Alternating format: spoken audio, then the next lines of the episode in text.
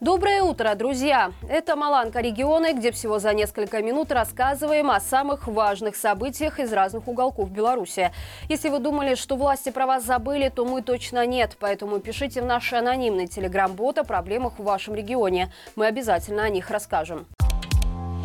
Витебские люди вышли на протест с критикой избирательной системы. Правда, есть небольшой нюанс. Недовольны тем, как проходят выборы не белорусы, а граждане Латвии, которые живут в Синеокой. Именно они и устроили жиденький пикет у консульства своей родной страны. На растяжках, к слову, красного и белого цветов были нанесены надписи, в которых чувствуется вся искренность переживаний за опускающуюся в тиранию и беззаконие Латвию. Выборы без выборов охарактеризовали электоральный процесс в соседней стране трое пенсионеров.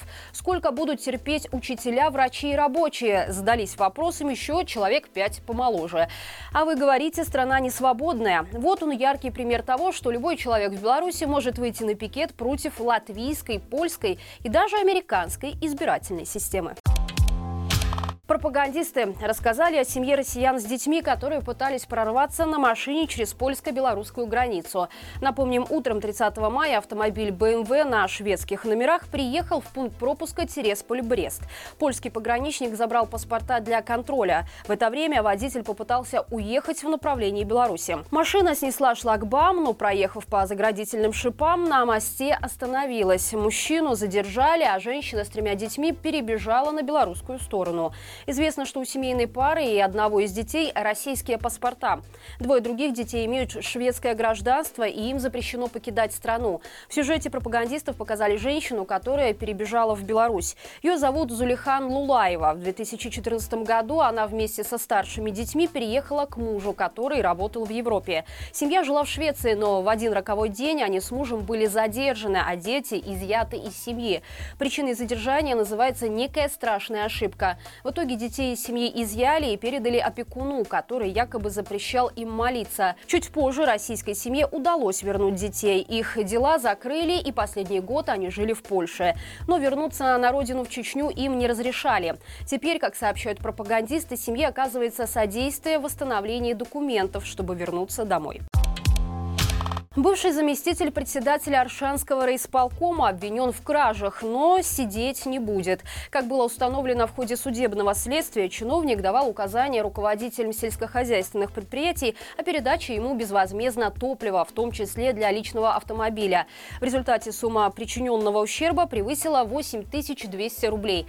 Но суде обвиняемый признал свою вину и возместил ущерб в полном объеме. В результате его приговорили к лишению свободы на 4 года со штрафом в размере размере 11 100 рублей. Кроме того, бывший чиновник лишен права занимать должности, связанные с выполнением функции представителя власти сроком на 5 лет.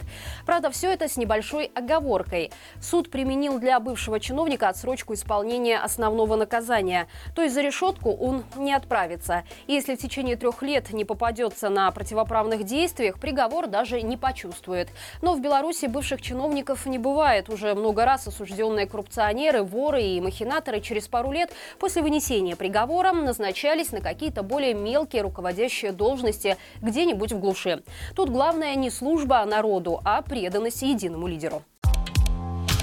Суд Жлобинского района приговорил солдата-срочника Александра Строкова к двум месяцам гауптвахты за участие в протестах 2020 года. Как сообщает правозащитный центр «Весна», обвинили военнослужащего в организации подготовки действий, грубо нарушающих общественный порядок.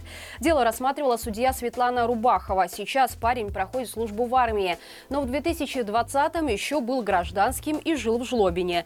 По информации правозащитников, он тогда учился в местном металлургическом колледже.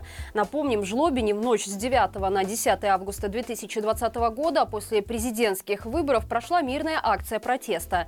За нее были осуждены несколько десятков человек, в том числе военнослужащие внутренних войск МВД. На Полоцком деревообрабатывающем предприятии, которое курирует Наталья Качанова, платят копейки. Об этом рассказали работники Кимобел, которых удивила сумма в расчетном листе. При том, что работа на предприятии требует физической нагрузки, за месяц люди получают чуть более 400 рублей.